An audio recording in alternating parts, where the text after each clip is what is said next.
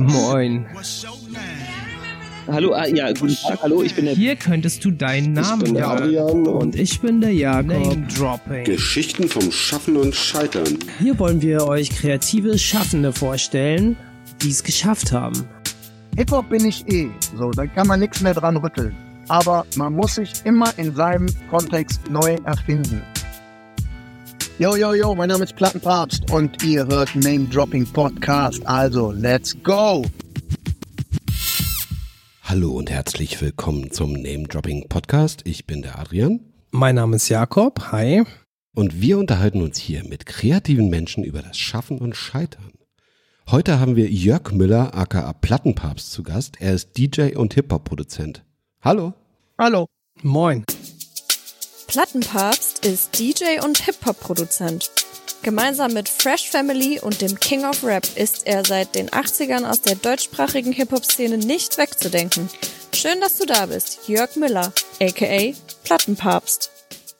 Wie geht's dir? Sehr gut. Sehr gut, sehr gut. Bei gefühlten 35 bis 40 Grad sitze ich hier in meinem kühlen Basement. In meinem Skills und Technics Vinyl Basement. Ich habe dich jetzt ganz kurz vorgestellt als DJ und Hip-Hop-Produzent. Wie würdest du dich vorstellen? Schönen guten Tag, mein Name ist Jörg. Oder beschreiben? Äh, oder äh, Papst. Ne? Also Ja. eigentlich sagen alle immer Papst zu mir. Plattenpapst ist dem zu lang und darum ist meistens der Papst oder Pizzo oder Mr. Skills and Technics, Vinyl Richie, wie viel Pseudonyme kann ich alles, weiß ich alles gar nicht. Pseudonyme hast du einige, die haben mich jetzt erstmal irgendwie weggelassen. Pontifex of Crunk. Genau.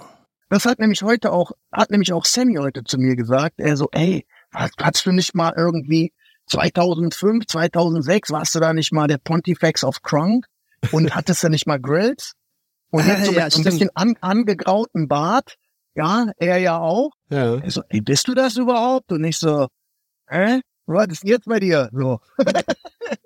Und ich so, ja, das ist meine Tochter. Ah, okay. Aber äh, das war doch, du warst doch so mit Grills und so. Ich so, ja, back to the roots, kennst du auch, ne? Wir wollen jetzt die, die Hörer mal ganz kurz mitnehmen. Du hast uns nämlich gerade eben vor 34 Minuten hast du oder vor, vor einer halben Stunde hast du gepostet auf Instagram. Ich habe gerade Sammy Deluxe bei der Schule meiner Tochter getroffen. Genau, abgefahren, ja. Der hatte da so einen, so einen Graffiti-Workshop, glaube ich, irgendwie sowas. Und wir hatten gemalt, hat dann ein Konzert gemacht und meine Tochter kam dann irgendwie, zack, in der Pause kurz nach Hause. Und dann, ja, Sammy Deluxe ist gerade da. Der ist ja voll cool, der ist ja voll cool. äh, der, Papa, kennst du, der hat so ein Lied so von, von so 2000 irgendwie so. Äh, nicht so, ja, weck mich auf. Ja, ja, voll cool. Wieso kennst du das? ich so, ja. ich glaube, du müsstest mal äh, öfters bessere Musik hören. Mein Schatz, habe ich gesagt. Ne? Die hören ja so heutzutage andere Sachen. Und dann so, wie du kennst den. Ja, kennst du den so privat? Ich so, ja, kenne ich so ein bisschen so, ja. Ja. Und dann bin ich da hin und dann äh, war das so abgefahren.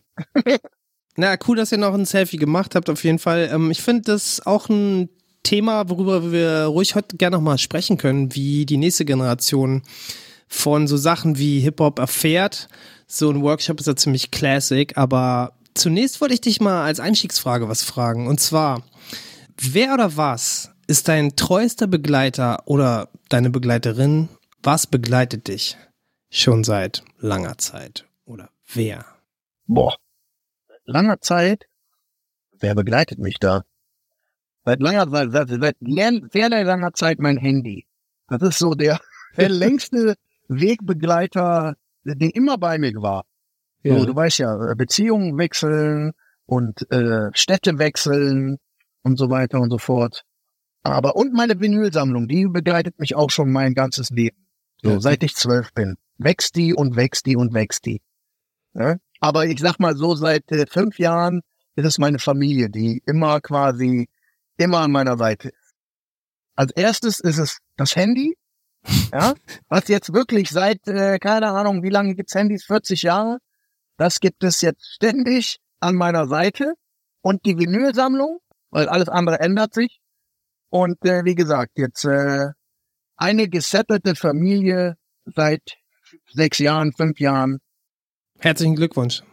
Ja, danke schön. Ja, Family ist für dich wichtig. Du hast uns eben schon gesagt, falls es klingelt an der Tür, du hast eine große Familie, da kann jemand anders aufmachen. Ja, ja. Aber das mit den Platten, ja, das ist natürlich so ein bisschen, was man vermutet, wenn jemand äh, den Künstlernamen Plattenpapst hat, dass du dann auch ein paar Platten hast. Ja. Bringt uns eigentlich gleich zur nächsten Frage, aber bevor wir die stellen, muss ich mir jetzt trotzdem noch mal einmal das Kopfkino ausmachen, weil in meinem Kopf hast du jetzt so ein Nokia 97 mit Tastatur von 2000. Kann ja nicht sein, oder? Also was hast du für ein Handy? Nee, mittlerweile iPhone, aber mein erstes Handy war ein Siemens Ericsson, Ericsson, Siemens Ericsson oder wie hieß das früher, so eine, mit so einem braunes, mit so Sony einer, Ericsson. Äh, Sony Ericsson, so, das war's, genau. In braun mit einer orangen Tastatur und Antenne zum Hochklappen. War auch ein halber Toaster, ja. also, ne? Also hättest du auch einen mit totschlagen können mit dem, mit dem Gerät, so. Wahnsinn. Ich hatte es, ich glaube, eine Woche Ja. und äh, wir waren ja, ich war ja auch früher oft mit äh, Fantasie unterwegs und wir haben so ein Freakout gemacht mit, keine Ahnung, rumspringen und nach einer Woche Display kaputt.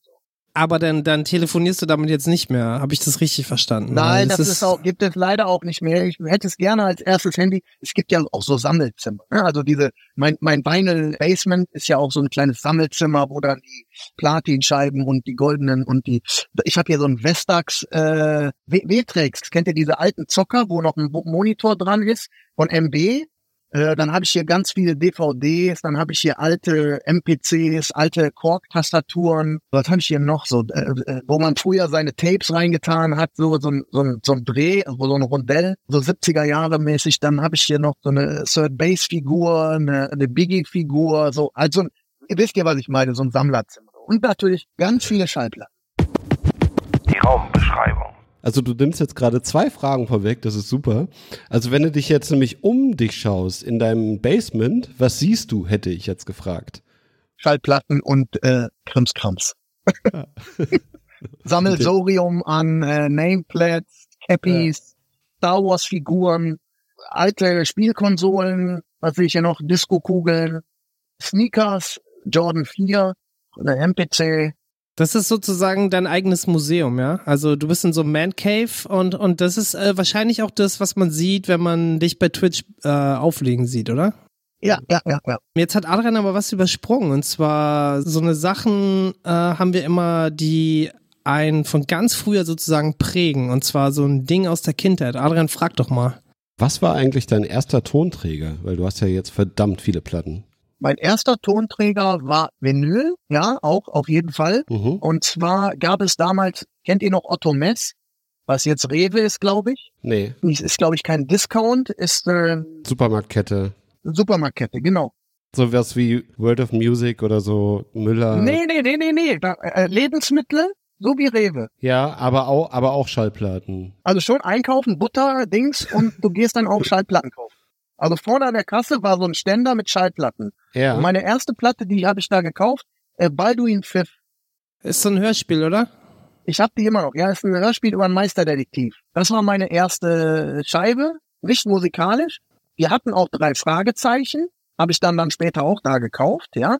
Und die erste musikalische Erfahrung, meine Tante und mein Onkel hatten damals eine Spedition in Österreich, ja.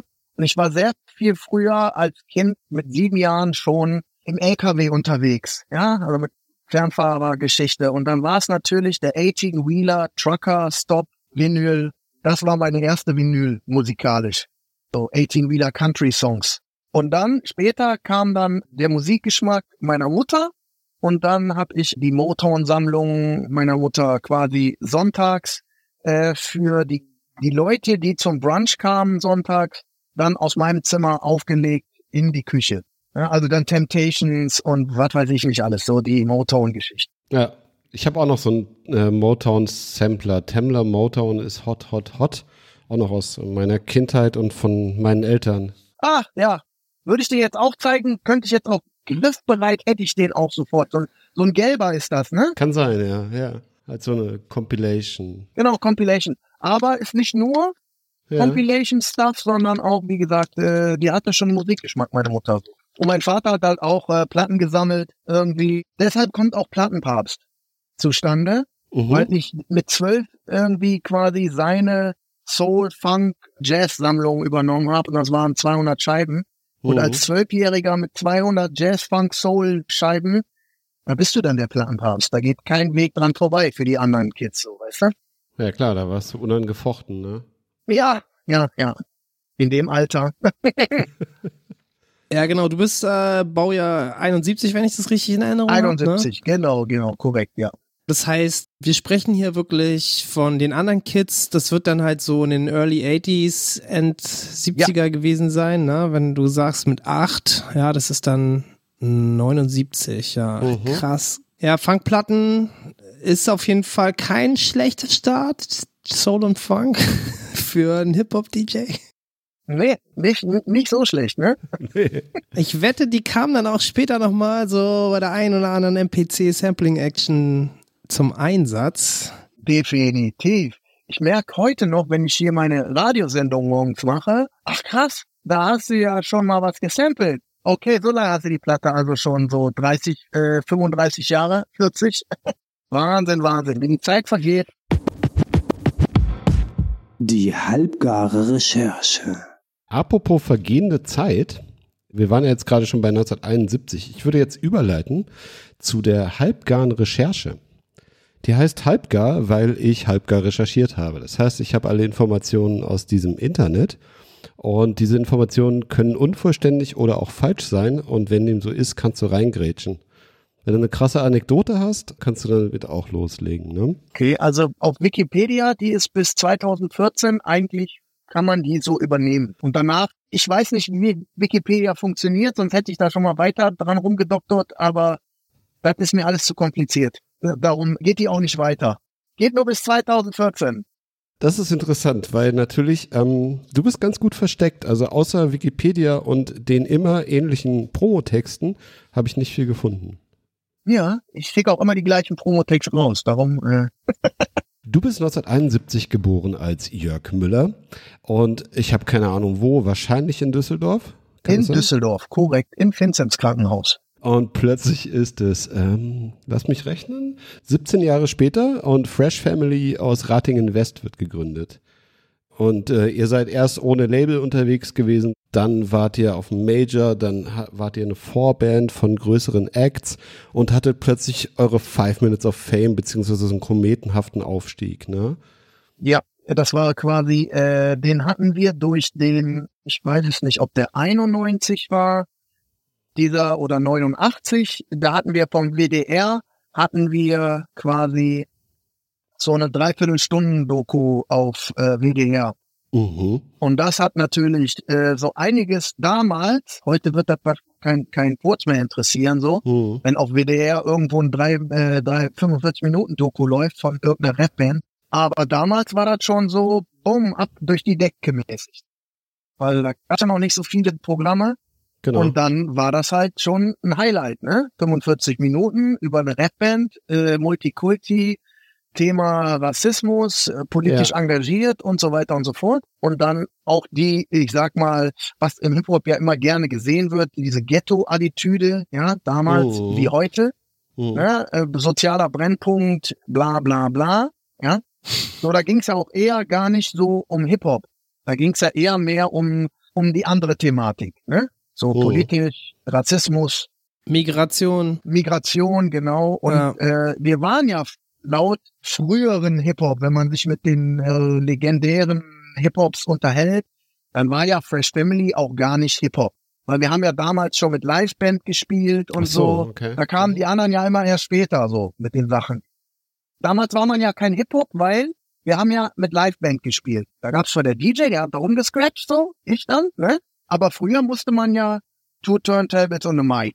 Ich habe jetzt gerade auf YouTube die Doku gefunden, die hat jemand dankenswerterweise hochgeladen und da steht tatsächlich 91. Das heißt, was du gerade gesagt hast, zuerst ist richtig, aber wir haben hier in unserer Tabelle 89 schon Ahmed Gündis stehen. 89 oder 88 haben wir den Nachwuchswettbewerb in Düsseldorf gewonnen Mhm. und haben uns eine Eigenauflage, Vinylauflage von der ersten Fresh Family EP quasi damit äh, ermöglicht. Ja. Mhm.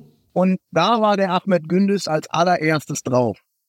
Ja, also es war so eine Tausender-Auflage. Ne? Damals Vinyl machen, geil, zack, boom. Und da war er dann zuerst drauf. Und dann kamen wir durch die ganze Action, kamen dann die Majors und ah, haben uns dann äh, einen Künstlervertrag angedreht. Und dann waren wir äh, da bis, glaube ich, 96 oder so oder 97, haben dann mit Fresh Family unser drittes, drittes Album auf Major gemacht, eins alleine gemacht und drei auf dem Major gemacht. Und dann hatte ich aber vorher noch 95, habe ich äh, Solo-Projekte da schon mal für, für ein bisschen alleine schon mal Gas gegeben, so, weil ich dann auch auf diese Major-Kacke keinen Bock mehr hatte. Mhm. Ne? Und äh, da musste ich mal alleine Wege gehen. Für alle, die dich kennen und für alle, die von so früh dabei waren oder vielleicht auch erst zehn Jahre später geboren sind wie wir, ist es jetzt klar, wovon wir reden. Aber wir müssen es trotzdem jetzt noch mal einmal kurz für alle anderen noch mal kurz erklären. Also Fresh Family. Du hast gerade gesagt wir, ja. Kannst du noch mal kurz die Members aufzählen, wer da alles dabei war? Tachi, Türke, Soli, Mazedonier und Higi, der Marokkaner. Und dann war noch ein Beatboxer, der Sascha, also der war halt unser Beatboxer und äh, Fahrer und Graffiti äh, Beatbox Homie so. Das hört sich für mich doch schon ziemlich nach Hip-Hop an. Wenn wir davon reden, dass ihr da mal eben so eine Doku hattet und so, dann muss man schon sagen, ihr wart 88, 89, auch wenn ihr wahrscheinlich schon 86, glaube ich, angefangen habt, schon eine der ersten Formationen, die da irgendwie greifbar in Deutschland waren. Ja, also nicht die ersten ja. vielleicht, aber bestimmt mindestens die erste oder zweite Welle. Jetzt sag doch mal kurz, wie kam es, dass du die getroffen hast? War das so eine Jugendhaus-Connection oder was? Wie, wie habt ihr euch überhaupt getroffen? Tachi habe ich getroffen. Mit Tachi bin ich heute auch noch cool. Wir haben auch Ahmed Gündüz 5 mittlerweile aufgenommen mit Echo. Können wir ja später nochmal zu kommen. Tachi habe ich kennengelernt, auch über Hip-Hop ja, aber ganz anders, äh, wie man sich das vorstellen möchte. Und zwar war ich äh, bei Continent in Ratingen und wollte Dosen kaufen, ja, um unsere Gartenmöbel zu lackieren. Dosen ist ja schon Gartenmöbel, passt aber nicht so nach zu Hip-Hop, ja. Aber Tachi dachte, ich, weil ich hatte auch Laces in den, äh, in den Adidas Schuhen so, ne? Und hatte so ein, so ein Adidas Cape äh, an, so eine Regenjacke und bin dann da halt durch die Dosenabteilung gelaufen und er so, ey, klau nicht die billigen Dosen. Nimm lieber die teuren, die laufen nicht. Die machen keine Nasen. Ich so, hä? Ich will nichts klauen, ich will mir unsere Gartenmöbel lackieren. Und er so, ja, ja, klar. ja, genau, genau, genau. Kannst du mir ruhig sagen, so, nee, ich mal selber, ich mache auch Graffiti und so. Ich so, nee, ich mache kein Graffiti so. Aber du siehst aus wie Hip-Hop, sagt er. Ja, ich so, ja, ich, ich habe nicht gesagt, ich bin DJ, aber ich, ich habe gesagt, ich habe äh, Plattenspieler. Und zu der Zeit hatte ich halt noch so Riemenantrieb, äh, Plattenspieler, so vom Trödemarkt mir da und versucht mit Slipmats und mit äh, Kleben auf dem Teller irgendwie das rutschig zu kriegen. Man musste ja damals alles sich erfinden. Mhm. Heute kann man die Sachen ja quasi alle kaufen. Ich habe früher auch mir so einen Transformer-Knopf gebastelt, um, um zu unterbrechen. Da gab es noch keine Crossfader und sowas alles. Ne? Ja, es sind halt Early Days. Genau, genau. So, wir mussten noch erfinderisch sein. Heute kannst du Hip-Hop bei Metzger kaufen. Ahmed Gündes war auf jeden Fall, also ich habe es für mich vorhin falsch ausgesprochen, ich habe Ahmed gesagt, Ahmed Gündes war nämlich von Tachi, der das gerappt hat, wirklich ein legendärer Rap-Song und Leute wie zum Beispiel Echo Fresh haben auch in schon vielen Reportagen gesagt, dass das unter anderem die Initialzündung war, sich zu identifizieren, halt auch mit jetzt zum Beispiel ganz konkret aus der Türkei, ne? Ahmed Gündüz ist ja eine Figur, die da in diesem Track vorkommt. Und Tachi hatte, glaube ich, da so ein Arbeitserlebnis, wo er wirklich so eine Situation von rassistischer Diskriminierung erlebt hat. Auch bei Continent war das. Tatsächlich sogar da, ja. Das hatte ich mir nämlich immer gedacht, aber das war noch nie irgendwo erzählt worden. Kontinent war für alle, die das nicht mehr kennen, das war so ein großer Baumarkt so und da hat man immer so diese Billigdosen, also selbst die guten Dosen waren eigentlich nur schlechte Dosen, glaube ich, äh, geklaut meistens. Also die kennen keinen, der bei Kontinent eigentlich tatsächlich Dosen gekauft hat. Deswegen warst du da wahrscheinlich schon ein Outsider der hat da also diese, diese Figur sich sozusagen aus einem realen Content rausgenommen und darüber einen Rap gemacht, wie jemand sozusagen im, im deutschen Kontext, ja, wie kann man das sagen jetzt? Also er trägt dieses, diesen Rap auch vor mit einem türkischen Akzent, ne? Das ist eigentlich der, der Killer-Move gewesen. Genau, ja, ja, ja, das Intro. Tari hat selber nämlich total gut Hochdeutsch gesprochen, aber diese Figur Ahmed Gündes, äh, ich kann, kann den Rap jetzt nicht rezitieren, aber also ich würde mich jetzt damit in den ersten setzen. Mein Name Ahmed Gündüz, schon 15 Jahre hier. So ging's los irgendwie. Und er hat dann diese geilen ähm, Drehs gemacht, die man halt so bei Deutschtücken so in der älteren Generation auch öfter mal hört. Ja, seine Eltern, seine Eltern haben ja so gesprochen, ne? Also Ahmed Gündüz war auf jeden Fall ein Meilenstein im deutschen Rap. Wir haben nämlich hier irgendwo so eine Formulierung später, wo wir das auch nochmal aufgreifen wollen, wo sich halt was verändert hat, ne? Wo auf jeden Fall Hip-Hop oder auf jeden Fall in diesem Fall Rap auch auf einmal auf Deutsch existiert hat. Und das war einer der ersten Songs, die da waren, auf jeden Fall. Deswegen nicht nur für äh, Leute mit Migrationsvorder-, Hinter- oder Mittelgrund, sondern auch für alle anderen auf jeden Fall ein Meilenstein. Und jetzt bist du ja schon bis 95 vorgeprescht, wo du dann gesagt hast, ja, wir hatten einen guten Run, aber dann wurde es mir zu viel. Und jetzt ist Adrian wieder dran. Ich habe hier 95 stehen, erstes eigenes Album unter Plattenpapst und Freunde, alles wird gut. Dann hast du erzählt, dass du irgendwann die Nase voll hattest von Major und dem ganzen Klimbim. Und deswegen springe ich jetzt nach 1998. Äh, Club Unique in Düsseldorf, eine Eventreihe namens Skills und Technics wird geboren. Ja, man hat ja damals auch noch keine Ahnung gehabt, wie funktionieren äh, Veranstaltungen oder wie von funktionieren Partys so. Das war ja eigentlich auch so, okay, ich mache jetzt einfach mal, ich mache jetzt Flyer und äh, versuch mal dann, äh, der Club war mein Wohnzimmer, also wirklich, ich ich war wenig, ich war mehr in dem Club als zu Hause. So, der hat aufgemacht, Bad, ich saß an der Bar. So, bis er zugemacht hat, weil das war immer so ein geiler Vibe und so geile Musik. Und dann äh, habe ich irgendwann gesagt, ja, komm Henry, äh, wie sieht's aus? Ich möchte gerne hier mal eine Party machen. So, ich kann mir das vorstellen, dass Hip Hop hier funktioniert. Alles klar, ja, lass ausprobieren. Oder bam, ging's los. Es hat angefangen äh, mit Holiday Vibes. Ich weiß nicht, ihr seid ja aus Berlin. Mhm. Und äh, sagt euch da DJ Maska was? Nee, aber ich habe jetzt schon eine Reihe Interviews gehört, wo einige von diesen wirklich Initiatoren und, und Aktivisten von Hip-Hop immer wieder diesen Club Unique nennen in Düsseldorf. Ja. Und ich glaube, uns in Berlin war ehrlich gesagt auch mit der Berliner Überheblichkeit nicht klar, dass in Düsseldorf überhaupt irgendwas läuft. Bis, ähm, ja, bis dann halt im nächsten Schritt, ganz ehrlich, auch die ganzen großen Produktionen, ich sag nur MC René im Headrush Studio, es ist ein heißer Tag, du weißt Bescheid, wo es jetzt hinläuft, aber Adrian, was ist denn der nächste Punkt hier in unserem Schedule? Unser nächster Punkt ist 2000. Das ist vielleicht der Punkt, äh, wegen dem du am meisten in den Medien in der Presse zitiert wirst, nämlich King of Rap mit Cool Savage. Ne? King of Raya. Riesending. War auch so eine Zeitenwende. Also äh, der frühe deutsche Hip-Hop war halt oft politisch. Plötzlich wurde Deutschrap irgendwie dreckig und das war was Neues, ne? Anfang 2000er. Ja. Die hatten ja auch alle Angst irgendwie. Eigentlich hatten sie Angst. Darum ist äh, Savage ja auch, äh, ich sag mal, bei MTV hat's ja richtig geklatscht, so als das Video da war. Jo. Aber äh, die, die Jive hatte damals nicht so die Eier, quasi das irgendwie, Als A-Seite zu releasen, ne? genau, genau.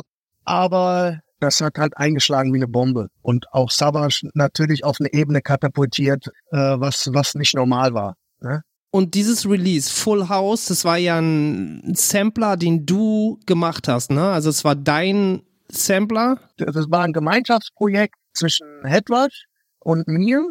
Also äh, quasi Produktion von mir und Roman. Ist Roman Roe Beardy oder ist das jemand anders noch? Das war Bidi, genau. Und dieses Headrush Studio ist auch in Düsseldorf gewesen, ist richtig, ne? War in Düsseldorf, genau. Ja. Ich habe mit Roman ja auch zusammen die letzten Fresh Family Sachen zusammen gemacht. Ne? Die, äh, wir sind da, war ja das letzte Fresh Family Album. Und dann habe ich halt irgendwann gesagt, so ja, guck mal, wir arbeiten jetzt schon so lange. Also wir haben angefangen, ich glaube, mein, mein, mein, mein erstes Soloalbum, das alles wird gut, habe ich mit Bodo Steiger zusammen gemacht. Der Mhm. Dreiklangsdimensionen. Sagt euch Mhm. das was? Dreiklangsdimension Rein, Reinklang, Rheingold. Rheingold, ja. 80er Jahre äh, Star war das so. Und äh, der hat mir auch sehr, sehr viel äh, über das Musikbusiness erzählt und mich gewarnt, wie das so läuft. So, ja, das war 95. Und äh, ab da habe ich dann gesagt, alles klar, komm Roman, lass mal hier irgendwie gucken. Ich habe die Vorgeschichte äh, mit Fresh Family. Wir machen hier die ganze Zeit irgendwelche äh, anderen äh, Rap-Artists so und äh, dann lass doch mal hier mal äh, voll ausstarten so. Ne? Mhm. Die Connections sind ja da, so von beiden. Ja, und äh, dann haben wir das zusammengemischt. Ich hatte die Vorgeschichte mit Fresh Family. Äh, Roman hatte auch die äh, das Studio und dann haben wir uns halt zusammengetan und haben das äh, diesen Meilenstein produziert. Ja, und du hast unter anderem auch den Beat von King of Rap gemacht, mit dem Savage dann um die Ecke kam, ne? Genau, Also- genau. Ja, mit Roman zusammen. Ich habe mal die MPC aus dem Studio mit nach Hause genommen und auf einer SP 1200 quasi ein Layout gebastelt. W wann kam Eminem raus? Äh, Slim Shady 99, ne? Mm, So in dem Dreh, ja. Genau, da habe ich das Layout gebastelt. Das hört man auch, äh, wenn man genau hinhört, hört man dieses Das ist äh, auch bei King of Rap, muss man genau hinhören. Und dann haben wir im Studio quasi dann nochmal zusammen dann nochmal Remix gemacht, wenn du es so willst, ne? Äh, Jetzt nochmal für die Leute da draußen. Äh, Du hast jetzt öfter den MPC erwähnt, das ist so eine Art Sampler. So eine Art ist gut, ey. Das ist der klassische Sampler von Arkai. Genau, so ein digitaler Sampler mit so Knöpfen, wo man dann die Samples abspielen kann. Äh, Ist so ein Kultgerät, ne? Im Hip-Hop. Aber wie gesagt, der Ursprungs King of Rap ist auf einer SB 1200 entstanden. Der, der Witz war jetzt, dass Adrian hat gerade so bezeichnet, Deutschrap dann dreckig wurde. Ich würde es nochmal anders formulieren. Deutschrap hat zum ersten Mal offiziell, so dass es wirklich alle gehört haben, jemanden aus Berlin gehört. Weil wir hatten in Berlin auch Rapper und Leute wie du wissen das auch, aber viele haben vorher noch nie jemanden aus Berlin rappen gehört, glaube ich. Ja. Ähm, weil das schon ein bisschen unterrepräsentiert war. Ähm, Westdeutschland war so ein bisschen weit weg einfach noch so. Auch wenn die DDR schon offen war 2000. ja, ja. Das, und das, das Krasse war ja, äh, äh, Savage oder wie er früher hieß, äh, Jax, ja, war ja Backup von Ono von Walking Large. jawohl. Und dadurch kam auch die Connection, weil ja Walking Large auch im Headrush quasi aufgenommen haben, ja, womit man sich da halt auch kennengelernt hat und so weiter und so fort, ja, haben dann natürlich, äh, war dann Savage natürlich auch am Start. Den Rest kennt man ja. Der Rest ist Geschichte, genau. Also wer äh, den Song anhören will, wir können ihn gerne irgendwo verlinken. Es ist tatsächlich so, dass irgendwas mit dem Sample vielleicht doch nicht so ganz geklärt ist, weil äh, immer wenn ich auf meinem grünen Streaming-Anbieter diesen Song hören will, ist er irgendwie nicht verfügbar. Ähm, Nee, das ganze Album ist nicht verfügbar. hat es so eine Gründe oder es, hat es andere Gründe? Nein, er hat keine Sample Clearings Gründe. Haben die alle an, anständig gemacht damals, das äh, Jive so. Es gibt dann halt einen Remix von, von dem Lied, aber halt nicht mit diesem Iconic Beat. Und ich muss halt sagen, so, ey, arme Generation nach uns, die das nicht mehr so hat, so, weil ich finde, das ist schon, es wird immer halt gesagt, dass die, die Lyrics von ihm halt der Grund, warum der, der Song halt so eingeschlagen hat und das würde ich auch unterschreiben. Aber für mich so als Musikmensch ist halt die andere Hälfte auch immer dieser Beat einfach, ja. Das ist schon ein sehr gutes Zusammenspiel gewesen. Keine Ahnung, ich sag mal, beides zusammen hat das äh, ausgelöst. Es gibt nicht nur Savage hat ausgelöst oder Papst hat ausgelöst. Das war damals ein gemeinsames Projekt und beides hat für diesen, für diesen Zeitpunkt, ja, 2000, sei es beattechnisch oder lyricsmäßig, das Ding nach vorne gebracht. Es Kann Mhm. keiner sagen, dass Papst alleine dafür verantwortlich war, oder Savage dafür verantwortlich. mm. So, es ist ein gemeinsames, gemeinsames Projekt gewesen und nur diese Kombination hat es so katapultiert. Ich alleine oder Savage alleine wäre das nicht gewesen. So, ganz klare Worte. Du hast es vorhin schon gesagt, es lief bei Fett MTV vormittags. Ey, das lief auf Rotation eigentlich. Dauerschleife. Ich glaube, da hatte da mal eine N1 oder so. Ja. Ey, keine Ahnung, wie habt ihr das geschafft? Was war da passiert, ey? Ich glaube, das war gegenüber Plattenfirma so. Das gegenüber Plattenfirma oder ich war, war einer, äh, ich glaube vielleicht auch Vitamin B. Bei Viva wüsste ich jetzt, aber bei MTV oder vielleicht war derjenige auch bei MTV und der hat's halt voll abgefeiert und dadurch ist es halt auf die N1 gerutscht. So auch ein Kollege aus Düsseldorf war das so. Vielleicht war es die Düsseldorfer Patriotismus war, wer weiß so. Jetzt sind wir 2000. Wir machen deine Vita noch bis gar nicht so lange weiter. Adrian, mach noch mal kurz, damit wir noch ein bisschen Zeit für andere Themen haben. Ja, also wir wissen es schon, deine äh, Wikipedia-Vita hört 2014 auf, äh, dennoch haben wir noch Gegenwart. Ich fasse es kurz. Ähm, Es gab ab den 2000ern viele Produktionen, unter anderem mit den Fantastischen Vier, mit Sido, mit Afrop, mit Gentleman und mit Curse. Mit Fanta 4 hast du auch lange Zeit viel gemacht, ne? Ja, hab ich. Äh, ich muss mal gucken, wann war das letzte? 2015. Äh, nee, 2015 habe ich hier die Platin 300.000 verkaufte Rekord. Und es gibt noch für dich immer noch Fantasie, auch 200.000 verkaufte. Also für die für die Fanta-Fans, das war so diese die Vornicker-Platte, ne? Oder? Ja, die Forniker, Forniker habe ich auch was gemacht, genau. Mhm. Also dann eigentlich mit, mit ich glaube, mit viel hat's angefangen. Das war, viel war, äh, äh, äh, oh, hier steht das kein Datum. Nee, hier steht kein macht Datum. nix. Muss man googeln. Also Fanta 4 hast du viele Sachen gemacht. Für die, was wir jetzt übersprungen haben, wollte ich extra noch einbringen. DJ Ron Tefla Jalil. Das war nämlich auch auf dem ersten Full House schon drauf. Und dann kam aber noch mal, was wollt ihr tun? Genau, auf das war so ein auf HR3 äh, X, äh, XXL Sampler war das. Auch so ein Hip-Hop Sampler war das, ne? Da war auch Banjo drauf und ich glaube Jonesman auch. So, Jo. also schon auch ein geiler Sampler so. Äh, wenn man, wenn man die Sampler durchguckt, da sind eigentlich alle Namen, alle wichtigen Namen aus dem, sag ich mal, 90er, 2000ern äh, Rapper dabei. Aber wir haben halt dazu auch nochmal, äh, DJ Ron hatten wir ja schon mal hier Ja. m, gehabt so und was, was halt so wichtig war in dieser Zeit ist halt auch der Splash, äh, dieses Splash Festival groß geworden. Ja. Mm, Und Tef Tefla Jalil war halt so der Act, der einzige, glaube ich, da aus dem Osten, aus dieser Zone. Deswegen, wenn Sonis äh, reisen. Ich glaube, DJ Ron hatte dazu auch noch eine Anekdote äh, erzählt, ähm, wie das zustande kam. DJ Ron, Folge 26 bei uns ins kalte Wasser, könnt ihr nochmal anhören. Kannst du dir natürlich auch gerne nochmal anhören. Und ähm, jetzt geht's weiter mit Adrian. Ich glaube, 2006 sind wir jetzt. Ja, wir sind jetzt irgendwo zwischen äh, 2003 und 2006. Es gibt die Radio-Show, die du selber gegründet hast. Ne? Du hast ja eben auch erzählt, dass du moderierst. Ne?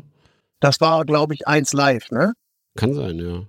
Ja, das war bei eins live, so beim WDR. Ja, Da ja, habe ich da gemacht, so ein bisschen, glaube ich, zwei Jahre ja.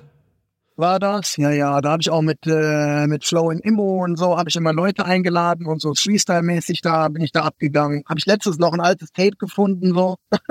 Voll abgefahren. Äh, ja, und dann gibt es hier den Bigo Bounce Contest oder die Bigo Bounce Contests. Ich habe keine Ahnung, ich kann mir nichts drunter vorstellen. Der Big O Bounce Contest war der Vorreiter zum äh, Dream Team Album. Also ich mache ja auch relativ viel mit Nachwuchs oder versuche ja auch auch jetzt in dieser Skills und Technik Twitch Sendung freitags Nachwuchskünstlern eine Plattform zu geben. Also die können mir immer ihre Sachen schicken und ich spiele die da. Weißt du, so, dass die Leute aufmerksam werden, dass die Leute das feiern können, so halt in Richtung Boom Bap, ne? Mhm. Nicht in Richtung Lenene, sondern in Richtung Boom Bap. ja? Und äh, ja, da gebe ich ihnen halt immer schon eine Plattform. Und der Big O Bounce war halt damals auch so eine Plattform. Und da haben wir uns überlegt, alles klar, wir machen zwei Beats. Und Mhm. dann ähm, können die Leute uns da runterladen und dann können die quasi, wird gewotet, auch von der Community. Und dann ist, hat Blumio damals äh, gewonnen. Oh, cool. Ja, geil. Ja, der war ja dann auch populär im Mainstream für eine Weile. Ne? Ja, der ist ja dann, war jetzt eine Zeit lang in Japan. Mhm. und ist, glaube ich, jetzt auch wieder ein bisschen hier und hat ja nochmal seinen, seinen zweiten Teil von Lieblingsrapper gemacht. Lieblingsrapper war das, wo er die ganzen Rapper nachmacht, ne? Ja, Der hat krass die Rhyme-Styles und auch die Stimmen nachgemacht, das glaube ich Genau. viele gar nicht gepeilt haben, dass es er war alles. so. Und ja, das war krass. Ja, ja. Das war die, das war schon die KI damals. Okay, jetzt, ähm, bevor wir weiter über Haie reden. Äh, 2006 Ja, äh, gründest du das äh, Label Rowdy Records, ein Indie-Label. Ja. genau, genau.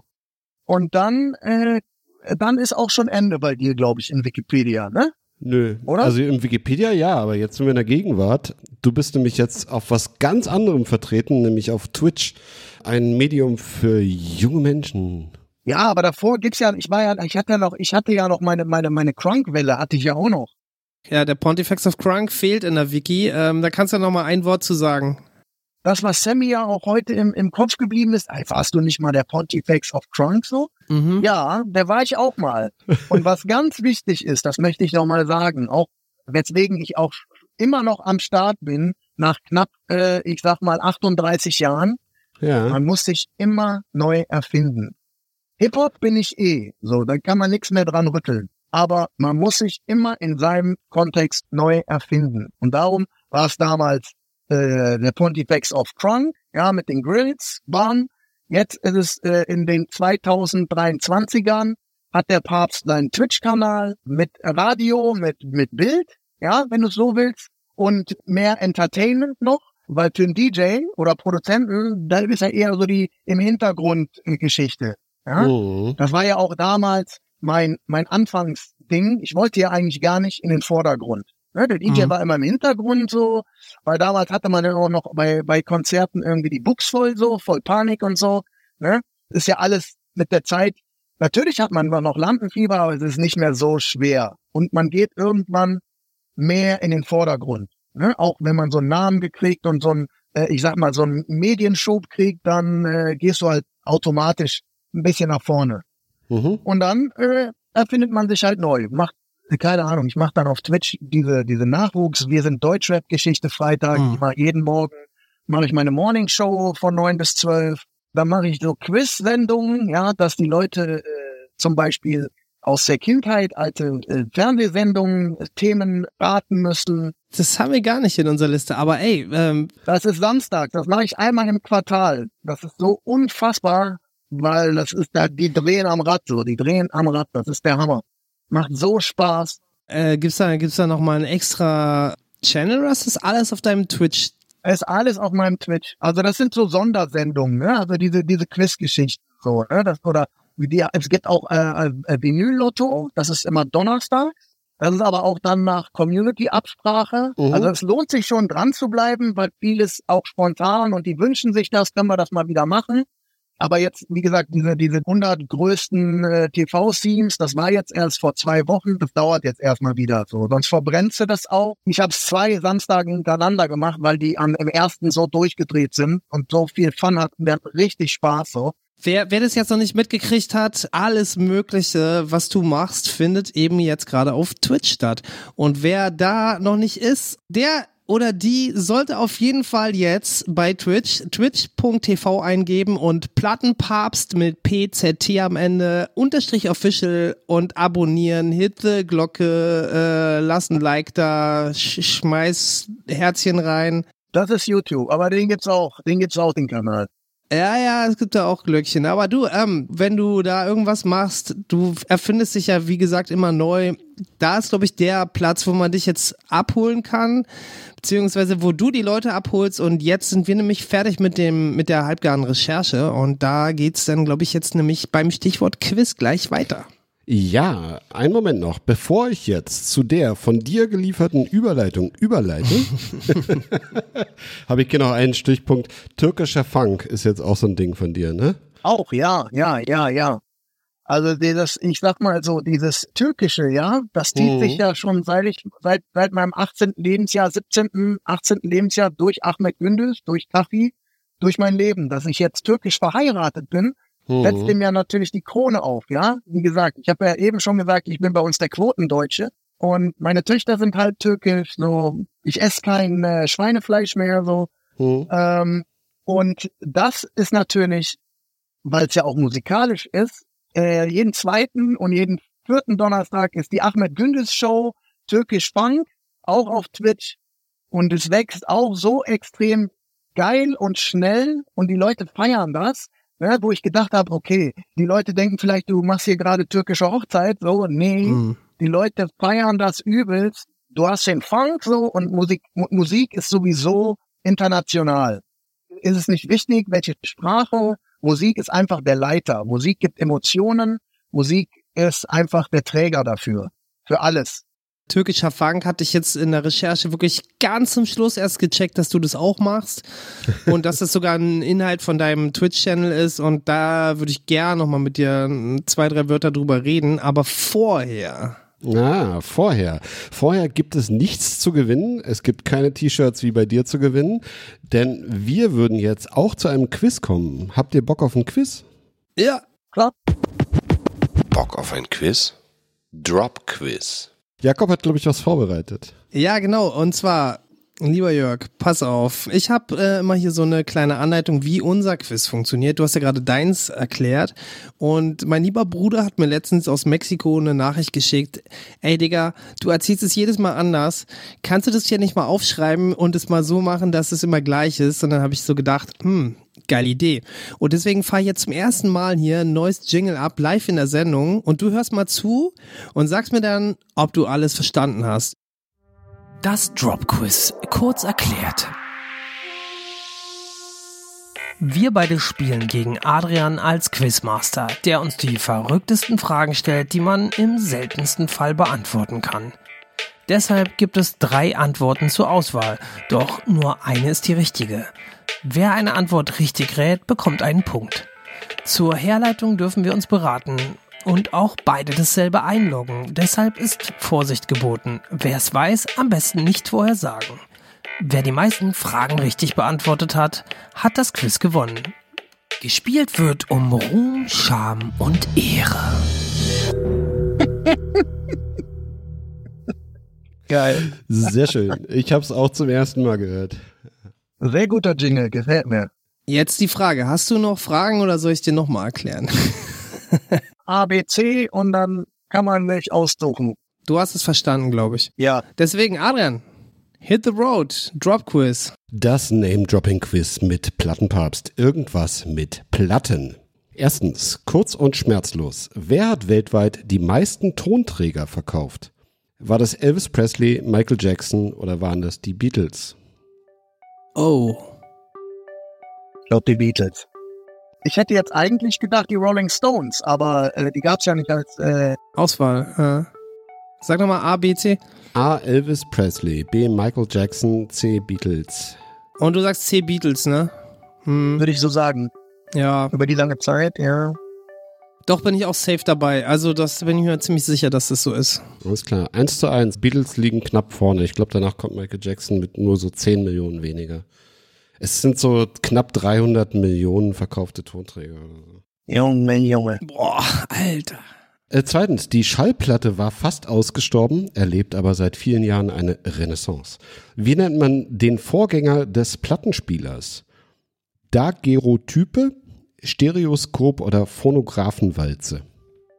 What? Was für ein Ding?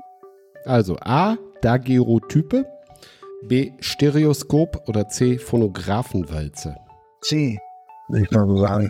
Phonographenwalze ähm, hört sich für mich als einziges auch irgendwie bekannt an. Es gab doch so Dinger, die, die so mit so, wie so Rollen waren und da waren so Nippel drauf und dann hat das quasi die Nippel so abgenommen wie bei so einer Spieluhr.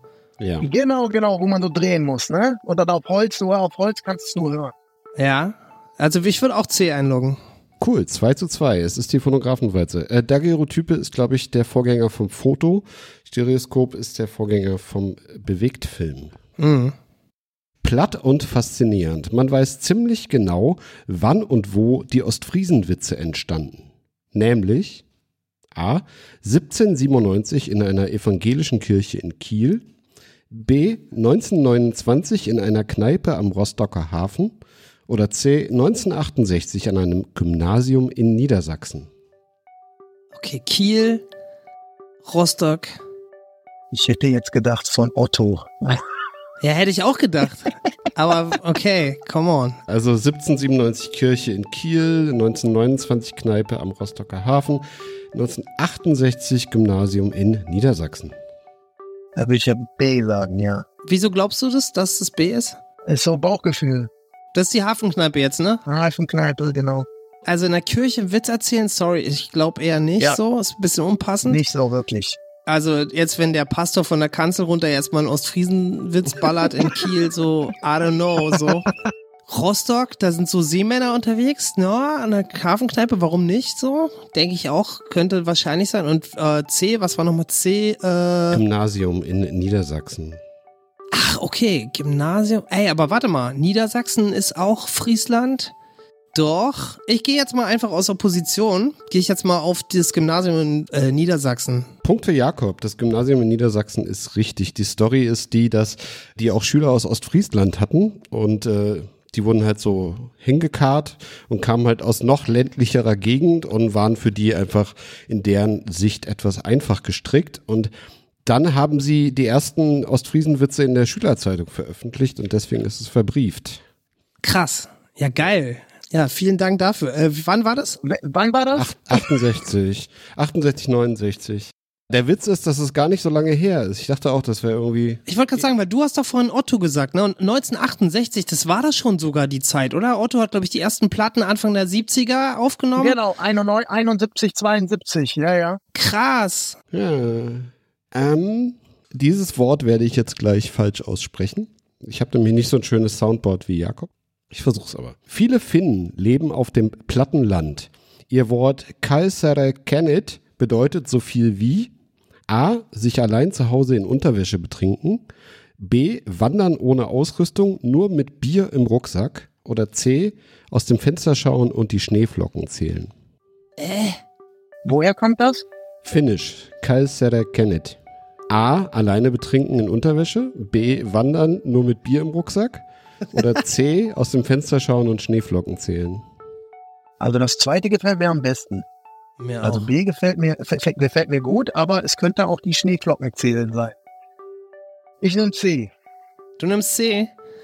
Also ich kenne nur so ganz flüchtig ein paar Finnen und ich könnte mir das mit dem Wandern nur mit Bier im Rucksack durchaus vorstellen. Ähm, ich nehme B. Okay. Ja, kein Punkt für niemanden. Es ist sich allein zu Hause in Unterwäsche betrinken. Dafür haben die ein Wort. Wie krass. ist, ist anscheinend so ein Ding in Finnland. Na, das ging, glaube ich, während Corona so ein bisschen durch die Medien, dass die Finnen dafür ein eigenes Wort haben. Ach so, und auch das, was auf einmal die ganze Welt gemacht hat. Okay, also nicht, äh, dass wir hier Alkoholismus hochhalten, ne? Also, liebe Kinder, das ist durchaus angebracht, sich was anzuziehen. Also, Letzte Frage. Es steht 3 zu 2. Jakob führt mit einem Punkt. Es geht um Ruhm, Scham und Ehre. Wo entstanden 1910 die ersten Plattenbauten? In Frankfurt am Main, in New York City, in Paris. Ja, Plattenbauten, ich I get it, ja. Irgendwas mit Platten, haha. Okay. Ich würde mir auch vorstellen, Paris, oder? Was war Paris nochmal? 1910. 1910 ist die Zahl. Also das Datum des Jahres steht fest, 1910, entweder in Frankfurt, in New York City oder in Paris. Gibt es eine Info über den Architekten, ob der Franzose war oder Deutscher war? Oder vielleicht Amerikaner. Du versuchst gar nicht, erst der Quizmaster ist todesernst, der, der macht, der gibt keine Tipps, Alter. Der verwirrt uns nur, ey. Also der einzige Tipp ist, die Formulierung ist erstes äh, Haus in Plattenbauweise. Es muss jetzt kein klassischer DDR-Bau sein, ne? Naja, schon klar. Also ist ja auch nicht in der DDR. So, jetzt also nochmal A, B, C, um das zu klären, ja. Also Frankfurt, Paris, New York. Nein, Frankfurt, New York, Paris. Alright. Ich sag mal C. Du sagst Paris, alles klar. Ja, okay, ich sag New York einfach mal.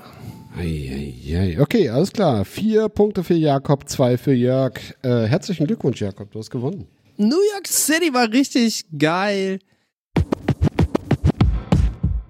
Okay, und zwar jetzt kann ich ein bisschen mit meinem äh, Angeber ähm, Architekturstudium, was ich mal gemacht habe, glänzen, weil nämlich die Amis, also die Amerikaner, Entschuldigung für den Term, ähm, haben nämlich tatsächlich den Staatsskelettbau entwickelt und auch die ersten Hochhäuser gebaut. Und 1910 ist richtig früh. Also ich glaube, die ersten Hochhäuser waren Frank Lloyd Wright in Chicago.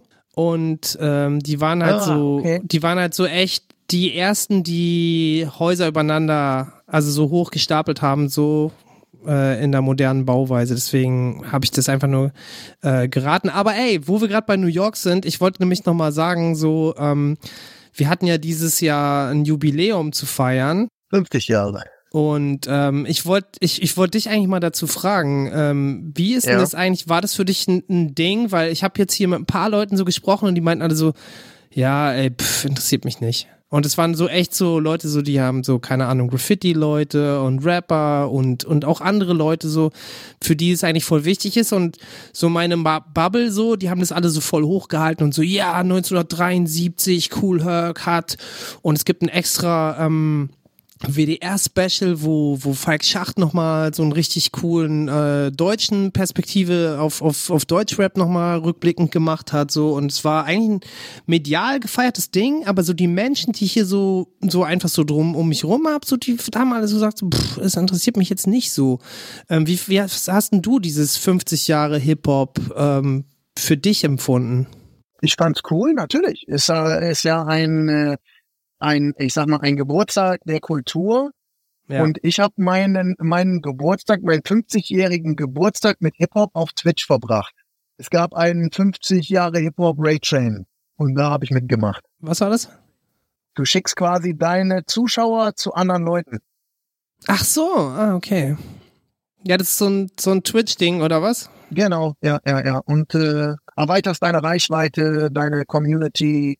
Leute, die dich noch nicht kennen, lernen dich kennen und so weiter und so fort. Also ist so echt eine sehr gute Community, wirklich. Ich finde es so nicht so gehässig oder dass Leute irgendwie Angst haben, dass einem irgendwas weggenommen wird, sondern Mhm. du schickst wirklich deine Zuschauer zu jemand anders und wenn er Bock hat, bleibt er dran und wenn nicht, dann äh, geht er halt raus. Okay. Und wo hast du die hingeschickt? Ich weiß nicht mehr, wo, wo ich den hingeschickt habe, keine Ahnung. Also es ist ja auch international. Es kann sein, dass ich den nach Japan geschickt habe, so, weil es ist ja alles. Es ja Australien, Japan, England, äh, Deutschland, was weiß ich, äh, Thailand, überall gibt's Leute, die Twitch machen und DJs, Australien. Und Hip-Hop gibt's ja auch überall jetzt auf der Welt, ne? Deswegen, das hat sich ja, äh, Ich sag ja eben, das ist die Sprache der Jugend und und das ist Musik und Musik ist international, egal ob du den Text verstehst oder nicht. Am Anfang haben wir auch kein Englisch-Texte verstanden und haben wir trotzdem äh, Hip-Hop gefeiert so. so oder Breakdance irgendwie, weil es irgendwie diese diesen Vibe hatte, den man einfach gecatcht hat so. Da hat sich jeder die weißen Handschuhe angezogen und hat Breakdance gemacht so. ja. Ist äh, 84. Breakdance Sensation 84 in der Bravo. So, weißt du? Also ich habe es halt in unserem letzten äh, Ferien-Kurz-Ding, habe ich es auch nochmal so für mich gesagt, so dass, weil für mich war das wichtig so, auch wenn ich halt so ein bisschen bezweifle, dass, dass jetzt 73 tatsächlich die Welt damals schon überhaupt über Hip-Hop geredet hat. Also die Leute, die das damals gemacht haben, die haben alte Funk- und Soul-Samples halt auf den Partys gehört. So deswegen, es gab überhaupt keine Hip-Hop-Platten zu diesem Zeitpunkt. Deswegen nimmt man es ja auch als Startpunkt für den, für den Beginn der Kultur so. Und kann man natürlich drüber streiten, ob das nicht mit Bambata zwei Jahre später erst war. Aber wie auch immer, es kommt auf jeden Fall aus New York oder vielleicht auch von woanders her aus Philly, kann sein so. Aber äh, es ist natürlich krass, dass es einfach jetzt so an die 50 Jahre auf dem Buckel hat, diese Kultur. Und für mich ist halt ehrlich gesagt noch mehr als nur Musik, weil ich, ich sehe auch, dass da noch so Graffiti und, und so andere Sachen drinstecken. Inzwischen ist es ja auch wirklich eigentlich eine Industrie geworden. Und was auf jeden Fall bei dir zutrifft, ist ja, dass du eigentlich jetzt, was uns hier, unsere kleine deutsche Hip-Hop-Welt angeht, auch im, in Bezug auf die Musik und auch auf die Kultur, die dich so angeht, ziemlich früh mitgekriegt hast. Ne? Also wir haben jetzt gesagt 86, 88, 89, da ging's los mit den Early-Sachen. Vielleicht hast du sogar schon vorher auch mal was gehört von Public Enemy oder so, haben wir jetzt nicht drüber gesprochen, aber Adrian hat es vorhin so formuliert oder beziehungsweise gestern, als er mich angerufen hat, dass du ja eigentlich wirklich jedes Mal dabei warst, wenn die Sachen halt im Umbruch äh, begriffen waren. Ne? Du als sozusagen einer der ersten, die hier so wirklich auch mit Veröffentlichungen am Start waren, hast mitgekriegt, als Rap zum ersten Mal auf Deutsch gemacht wurde, ne? weil ihr es halt mit eurer Crew gemacht habt. So, dann warst du dabei, als äh, Savage kam und Rap auch so ein bisschen aufgehört hat, politisch zu sein, ne? Als Hip-Hop dreckig wurde, hat er vorhin gesagt, so als, als der Berliner Rapper auch aufkam und das ist ja für die weitere Entwicklung für Deutschrap schon ein beträchtlicher Einfluss gewesen, ne? weil später dann auch äh, hier aus Frankfurt und aus allen anderen Städten, auch aus Düsseldorf und sonst wo, äh, die Leute halt auch so ein bisschen mehr diesen Straßenfilm, Straßenrap heißt es ja heutzutage, gemacht haben. Und ich würde es halt nochmal erweitern, um auch zu sagen, dass heute ist es ja nicht nur eine Riesenindustrie, sondern also mir geht's jedenfalls manchmal so, dass Rap auch manchmal fast so ein bisschen klingt wie Schlager und auch sich vom Hip-Hop zu lösen beginnt. Ja, also dass Rap so ein Eigenleben gekriegt hat. Und diese Umbrüche, die hast du ja alle jetzt miterlebt. Ne? Du hast vorhin nämlich gesagt, ja, Boom Bap und nicht Lelele. Ne? Und damit hast du eigentlich erklärt so ein bisschen so, wohin die Reise geht so. Ne, es gibt immer noch äh, Boom Bap Rap, es gibt halt diese diese Boom Boom Chuck, Boom Boom Chuck, so wo es eigentlich das elementare Element, so diese diese African Beats, wo es herkam. Und aber auch wenn man afrikanische Musik jetzt hört, das hat sich ja auch geändert, ne? Und du hast gesagt, ja gut, wir müssen uns anpassen. Aber was mich jetzt mal interessieren würde, die Brüche, ne, diese Umbrüche, so, wie, wie ist es denn eigentlich so bei dir? Wir haben ja hier den Über- oder den Untertitel Geschichten vom Schaffen. Darüber haben wir jetzt schon viel geredet. Aber wir haben auch die Geschichten vom Scheitern. Und wie ist es so bei dir? Gibt es irgendeinen so Punkt, an dem du vielleicht mal warst? Ich glaube, so Mitte der 2000er Jahre ging ziemlich vieles verquer hier im, im, im deutschen Hip-Hop. Na, so Indie-Labels wurden geschlossen. Ähm, die Musikindustrie hat sich digitalisiert. Da sind nicht alle so richtig gut drauf klargekommen. Wie sieht's bei dir aus? Gab es so einen Punkt, wo ein Projekt von dir mal so richtig ja, gescheitert ist, vor die Hunde gegangen ist oder einfach so ein Rohrkrepierer war, wo du gedacht hättest, hä, wieso, was ist los, ey, das ist doch total geile Mucke, was läuft dir denn hier nicht, nicht mehr so, wie es vorher lief? Hast du so eine Geschichte oder so eine Erfahrung mal gemacht? Ja, also immer so mit, äh, mit, mit so Label-Geschichten, das ist halt so immer so ein Ding, du versuchst halt äh, Künstler aufzubauen, ja, und ich sag jetzt mal so, es muss irgendwo eine Grenze geben, wie weit man geht. Ja, auch wie weit man finanziell geht, um äh, Künstler aufzubauen und so weiter und so fort. Das merkt man aber immer erst, wenn man das erlebt hat. Oder wenn man den Schritt einmal gegangen ist, dann weißt du, okay, den Fehler habe ich gemacht und den Fehler mache ich aber nicht nochmal. Ja? Soll nicht heißen, dass man sich nicht mehr um Nachwuchs kümmert. Darum habe ich ja jetzt auch gesagt, da mache ich diese Twitch-Geschichte. Mhm um auch eine Plattform zu bieten. Aber ich würde mich jetzt nie wieder als Label oder irgendwas äh, alleine, ohne irgendein Sublabel von Universal oder irgendwie sowas, alleine ein Label machen und äh, ich sag mal, mein Geld nehmen und mein Geld verbrennen. Für Künstler, die noch grün hinter den Ohren sind und noch nicht wissen, was sie da machen. Noch nicht wirklich wissen, was sie da machen. Das ist so mein, wie sagt man denn? Dein Learning. Mein Learning, mein Revue passieren auf diese Geschichten die passiert sind, so, äh, das würde ich nicht mehr machen. Ich würde nicht mehr mein eigenes Label machen und dann versuchen, einen Künstler nach oben zu katapultieren. Da bin ich ganz ehrlich, oder bin ich so äh, egoistisch, dann mache ich das lieber mit mir selber so. So, ja. da versuche ich dann lieber, mich neu zu erfinden und äh, neuen Content zu erfinden. Um dich auf deinen eigenen Output zu fokussieren, so ein bisschen. Ja, auch. genau. Oder auch familiär, meine Kinder, da gehe ich lieber mit meiner Tochter zur Musikschule. Weißt du, das ist mein Blut so, da weiß ich, alles klar, die hat da Bock, die singt jetzt schon und dann mache ich das lieber in der Familie als irgendjemand Fremden so hundertprozentig eine Plattform zu bieten oder so meine, mein Cash in die Hand zu nehmen und es quasi ihm in den Arsch zu stecken. Mhm. Ja gut, also das sind halt äh, die alten äh, Herangehensweisen, ne? Weil früher habt ihr das gemacht, habt den Label-Sampler gemacht, aber das war ja irgendwie halt der Weg damals und heutzutage, du hast jetzt gerade angefangen, die Geschichte zu erzählen, ja, aber Sammy Deluxe hat heute einen Graffiti- und Musikworkshop auf der Schule gegeben. Haben wir auch gemacht. Wir waren, äh, früher haben wir so eine Schultour gemacht und zwar, ähm, wir haben mit den Kids Basketball gespielt und Rappen äh, quasi mhm. denen versucht ein bisschen beizubringen, näher zu bringen. Ne? Das war Anfang der 90er. Ja. Mhm. So, also es fängt ja an bei den Kids.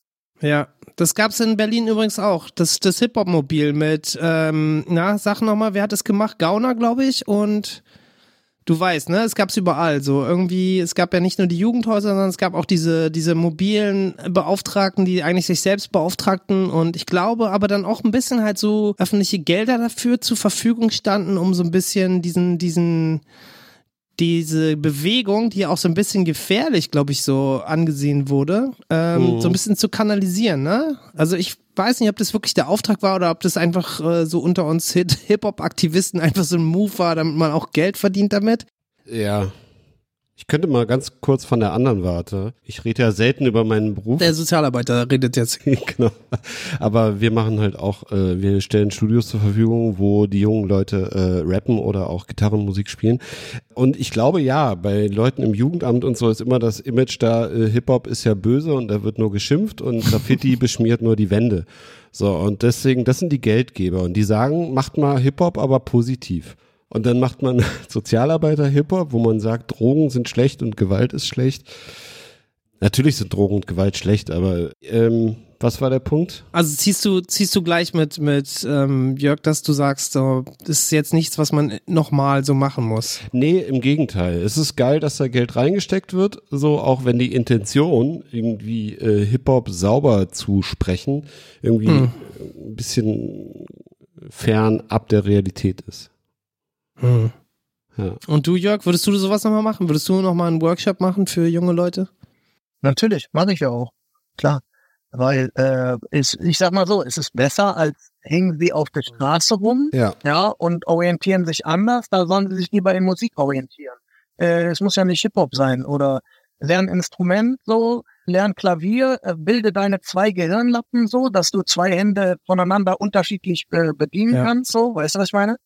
So, das ist für meine Kinder, finde ich das auch sehr wichtig, so. Ist, vielleicht fängt das auch an, wenn man selber Kinder hat, anders zu denken. Dass sie vielleicht weniger Fernsehen gucken, vielleicht auch mit Zeitlimit Fernsehen gucken, ne, dass sie nicht alles in Maßen, sage ich immer, ja. Raucht ihr auch meinetwegen dein Joint, alles in Maßen. Nicht übertreiben, sondern alles entspannt. Ne? Nicht alles so Overdose. Ja? Und dabei vielleicht auch der, der coole Ansprechpartner bleiben, ne? Dass man das nicht so sich verselbstständigen lässt, sondern dass man halt, Genau. weil du sagst jetzt zum Beispiel, hey, ähm, guck mal, ich habe das ohne, ohne Ausbildung gemacht, du, du sagst dann halt, nee, komm, geh doch dann zur Musikschule und lernst. Genau. Ich habe es mir Autodidakt alles ange, an, beigebracht. So. Und da, den Weg habe ich auch zu meinem Sohn gesagt, der äh, studiert auch Musik und ist jetzt gerade in London, macht ein Praktikum im dicken Tonstudio. Und da habe ich auch gesagt, so mach nicht den Weg, den ich gemacht habe, der ist schwer, der ist steinig, so, ich kann dir helfen. Ja. Wenn du was, wenn du was brauchst, wenn du was wissen willst, frag mich, aber mach den Weg und lass es dir zeigen von A nach B. So, ich weiß auch nicht alles, aber auf einer Uni, da sind Leute, da sind Dozenten, die bieten ja alles an, so. Vom Management bis Musikproduktion, alles. Und dann mach's doch da, mach's doch da. Also dann von der Pike auf, lern es da in drei, vier Jahren und dann bist du fertig. Dann brauchst du keine 35 Jahre dafür. Ist auf jeden Fall eine Investition, ähm, das zu machen, in Bildung zu investieren, finde ich immer eigentlich einen sehr sinnvollen Schritt. Ist natürlich aber auch was, was man sich erstmal leisten können muss. Find aber, dass auch viele Menschen ihr Geld vielleicht auch sinnvoller ausgeben könnten und das auf jeden Fall ein guter Hinweis für alle, die ihre, die nicht wissen, was ihre Kinder machen sollen, können wir mal vorschlagen. Ähm, wenn wir jetzt schon bei deiner Family sind, so du hast ja vorhin gesagt, du bist äh, gut integrierter Quotendeutscher. Das heißt, dein, dein Einfluss von, von, von der türkischen Seite ist auf witzige Weise immer wieder mal ähm, aufgekommen. Ich denke, das ist aber auch in unserem Land nicht so schwierig, ne? Weil türkische Kultur lauert an jeder Ecke im Sinne von leckeres Essen, coole ähm, Friseurläden oder halt eben auch Hip-Hop-Musik oder was auch immer. Vielleicht einfach nur der Mitschüler in der Klasse. Wenn ich daran zurückdenke, so ist für mich als Berliner auf jeden Fall nicht wegzudenken, weil der ganze Slang ist dadurch geprägt, so ja, das ist bei euch im Westen, glaube ich, auch so ein bisschen so. Definitiv. Ne, so und dann spätestens als der Rap dazu kam, äh, wollte jeder einmal das sagen, was der Rapper letzte Woche im Rap-Track gesagt hat, ne? Ob's Brudi ist, ob's, ob's äh, Lan ist, ob's Junge ist, Cousin, was auch immer, das ist immer unterschiedlich, ne? Das, das, das äh, prägt auf jeden Fall uns alle so mit. Jetzt ist ähm, für mich so ein Ding, so wir haben ja vorhin das kurz angerissen, türkischer Funk. Und ich bin halt so, ich digge so gerne so in so osteuropäischen Soul- und Funk-Sachen, weil die haben auch so teilweise so originale Sachen so komplett neu aufgenommen, nachgespielt, die's, die so ähnlich klingen wie die alten Ami-Sachen aber halt total unique, ne? Also dann mit, weiß ich was, tschechischen Gesang oder mit so, keine Ahnung was, irgendwas aus Bul Bulgarien, äh, Polen waren richtig krass am Start so und wenn man Sam seltene Samples Ja, sucht, ja, ja. Ukraine auch. alles, ja. Und jetzt sind wir halt aber auch dabei, türkischen Soul und Funk gab's eben auch, ne? Und da gibt's nicht nur diese folkloristisch klingenden ähm, Songs, die ja sicherlich alle so kennen, wenn man mal irgendwo äh, so eine Musik gehört hat, sondern es gibt eben auch so richtig abgespacede ja, funky und Soul-Sachen, so, die, ja, keine Ahnung, richtig psychedelisch meistens leider ziemlich schlecht aufgenommen, aber es, du hast anscheinend auch irgendwie jetzt so eine Plattenkiste voll damit. Erzähl doch mal, wie bist du dazu gekommen und, und wie, wie empfindest du diese Musik? Wie gesagt, am Anfang war ich natürlich auch noch nicht so gut aufgestellt, ja. Da hatte ich ja auch meine, meine, meine paar, äh, was weiß ich, äh, drei, vier türkischen Platten, ja, und ein paar Singles hatte ich noch. Und dann habe ich mir überlegt, ja, hm, ja, super. Und dann äh, ist mir die geistreiche Idee gekommen, ja, frag doch einfach mal deine Frau. So, die weiß ein bisschen vielleicht was, ja. Ja, und dann hat mir ein, zwei Namen gesagt, so, und dann äh, hat sich das halt alles weiterentwickelt durch die, sag ich mal, Kollaborationen von den Leuten. Dann hat sie mir gesagt, okay, äh, guck dir doch mal die alten äh, Soundtracks an, so, ne? Und dadurch kamen dann halt die ganzen Titel und die Namen von den, von den Künstlern. Und so habe ich mir das halt alles zusammengedickt. Das äh, quasi Hintergrundwissen meiner Frau. Ne? Das heißt, du hattest schon den Plan, äh, dich in die Richtung fortzubilden, sage ich mal jetzt, und hast dann gedacht, geil, wer weiß da Bescheid? Ja, und ja, dann ja. hast du hast du irgendwie sie einfach nach Namen gefragt und hast es bei bei äh, Google eingegeben oder bei. YouTube oder wie wie bist du da weitergegangen? Ja. Ja, Okay. zum Beispiel. Genau, hast du auch- genau, genau. Ja, ja, ja. Oder Spotify Oh. geguckt und so. Ne? Das, da wird dir dann auch immer vorgeschlagen, ähnliche Künstler und so. Hast du auch was physisches gefunden oder hast du hast du nur die digitalen äh, Welten durchforscht? Ja, physisch bis halt, äh, wie heißt der Stadtteil in Köln? Da gibt's ja auch mehr so neuere Sachen, Altingün und sowas, ne? Ja, die kenne ich auch, ja.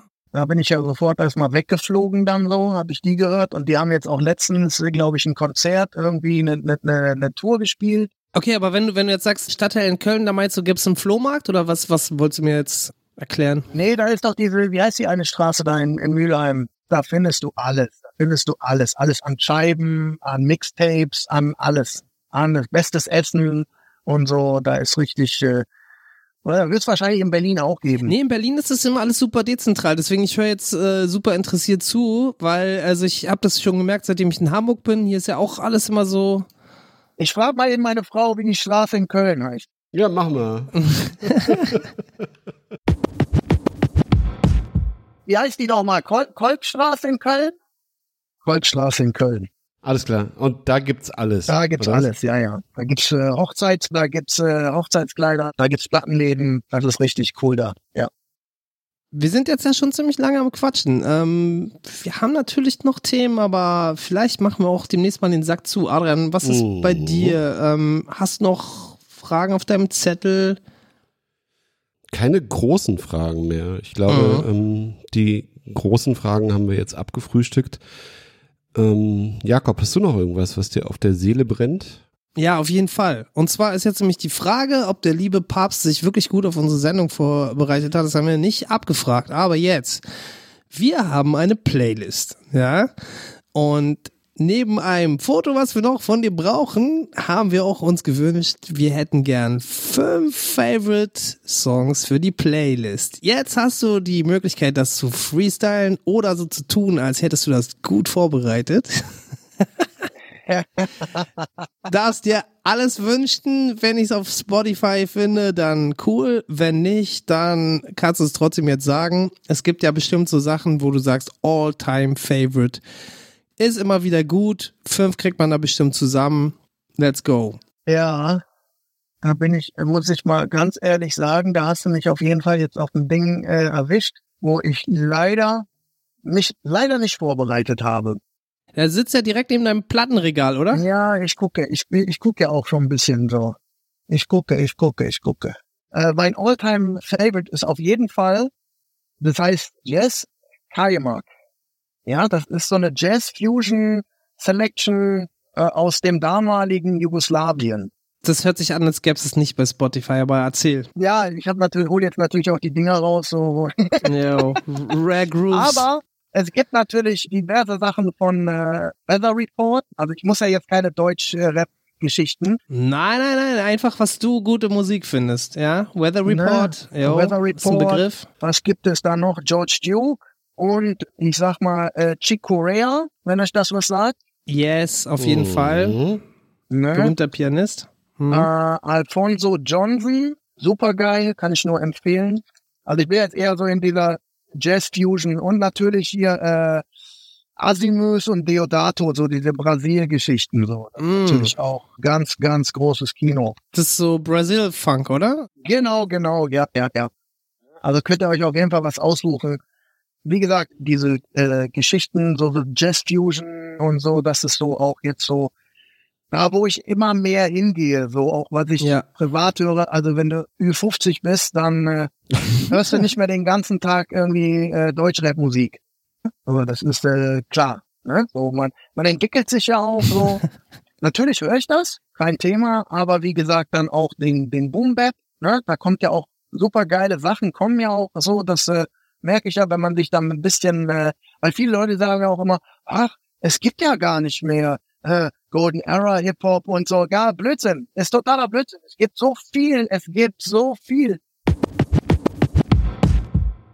Bevor ich jetzt gleich meine Phonographenwalze auspacke, äh, hast du jetzt nochmal die Möglichkeit, Eigenwerbung zu machen und Names zu droppen, Leute zu grüßen oder zu erwähnen. Hast du da Bock?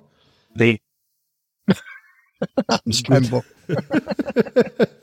Dann ver vergisst du wieder einen, dann ist der wieder ein. Naja, nee, komm. Stimmt, hast du recht. Ja, wir haben auch schon ganz viele Names gedroppt.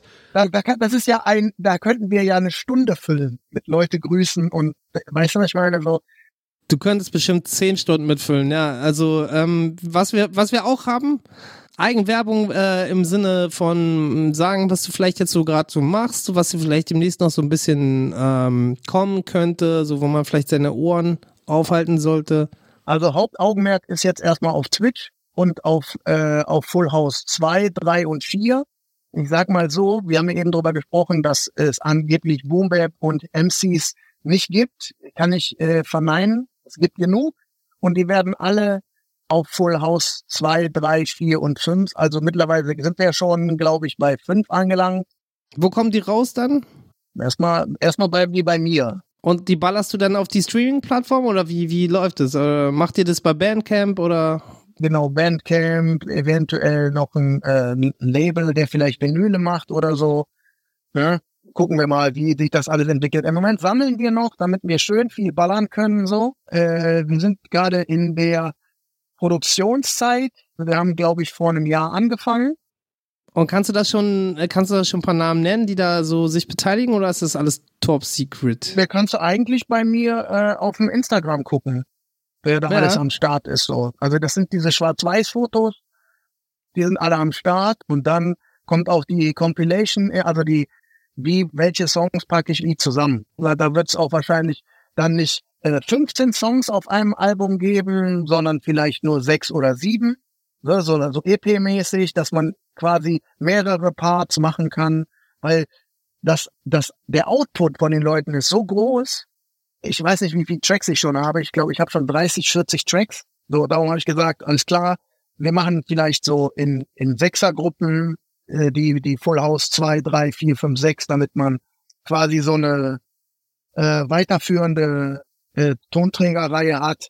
Aber das war ja auch eigentlich bei Full House. Bei Full House war es ja auch mal so angedacht, dass man so eine weiterführende Full House Geschichte macht. Ja, dann war ich halt 20 Jahre später. Egal. Ja, so, von daher, es geht weiter. Und es sind jetzt aber alles Leute, die haben schon einen Namen, ne? Weil du hast jetzt ja gesagt, du willst es eigentlich nicht mehr machen. Deswegen dieses große Fragezeichen bei mir ist jetzt gerade so, sind denn auch wieder neue Talente dabei oder ist es Ja, sicher. Definitiv. Neue, alte. neue, alte, bunt durch die Mitte? Ähm, Genau. Also äh, nochmal Instagram gucken vielleicht, da bist du auch ziemlich aktiv, ne? Ähm, Ja. Plattenpapst Official, Unterstrich Official. So, dann haben wir das auch nochmal gedroppt. Und Twitch und Familie. Und das äh, ist schon ausreichend. Also abgesehen von der Familie packen wir auch alles in die Shownotes, da können die Leute dann nachgucken und draufklicken. Jakob, du wolltest gerade noch ein bisschen abbinden. Ähm, nee, ich würde mich auf jeden Fall bedanken. Äh, Plattenpapst war bei uns im Gebäude. Es war uns eine sehr außerordentliche Ehre. Wir freuen uns, dass du dir so viel Zeit für uns genommen hast. Ich hoffe, wir haben dich nicht gelangweilt. Nee, alles gut. Sehr gut. Hat mich auch gefreut, auf jeden Fall. Das läuft dir dann auf allen Kanälen, wo man Podcasts hören kann. Ähm, kannst du dir gerne auch mal ein paar alte Kollegen bei uns anhören. Vielleicht äh, ist vielleicht auch für Leute, die dir folgen, gerne mal was dabei. Wir finden es toll, dass das irgendwie ein Thema war heute, dass, dass du jetzt mal hier warst, weil ähm, ich fand, es passte dieses Jahr wirklich sehr gut. Vielen Dank, Adrian, dass du diese super Idee hattest. Ja, ähm, Ist erstaunlich. Adrian ist nämlich auch eigentlich ein alter Hip-Hop-Crack, der tut immer nur so dumm. Der weiß nämlich eine ganze Menge. ja, ja, doch. Und ähm, Geil. nein, ich, äh, ich, ich finde es immer lustig, weil ich habe immer das Gefühl so, ah ja, wenn ich jetzt hier wieder einen Hip-Hop-DJ einlade und sagt Adrian, ah, schon wieder ein Hip-Hop-Thema, war es es ist gar nicht so viel bei uns. Es ist nur ab und zu mal eine Legende. Ab und zu mal ein bisschen Hip-Hop, bisschen Graffiti, dies, das. Ähm, Jörg, ey, du bist Legende, du bleibst Legende so, ist richtig geil gewesen mit dir. Du hast noch so viel Knowledge, was du teilen willst mit der, äh, mit unserer Generation, mit der nächsten Generation. Mach das bitte weiter, bleib so Ja. aktiv, wie du bist. Alle folgen jetzt auf Twitch bitte. Und wer kein Twitch hat, kein Problem, kannst du auch reingucken, wenn du da nicht bist, glaube ich so. Ja, genau. Das gibt es auch auf YouTube zur Not und was auch immer. Einfach googeln, ihr findet das. Und alles von Deutschrap bis türkischer Funk, alles dabei. Alles dabei. Eine Frage habe ich noch. Du hast Ja. heute einen Song gespielt und der kommt auch in einer dieser legendären Hip-Hop-Dokus bei. Und das ist immer so, wenn die Bronx kommt, so. Immer wenn es über dieses Hedgewick Avenue geht, so kommt dieser Sound, so. Wann habe ich den gespielt? Heute Morgen? Genau, als, als ich vorhin reinkam bei dir in Twitch, so. Das klären wir nochmal. Ja. Und den packe ich dann auch auf jeden Fall auf die Liste hier in die Playlist. So, erstmal sagen wir nochmal Tschüss. Ja, vielen lieben Dank. Danke dir. ja, ey, danke dir, Jörg. War eine große Ehre, war ein großer Spaß. Ähm, tschüss, ihr beiden. Macht's gut und habt noch einen schönen Abend. Salut. Jo, tschüss. Ciao.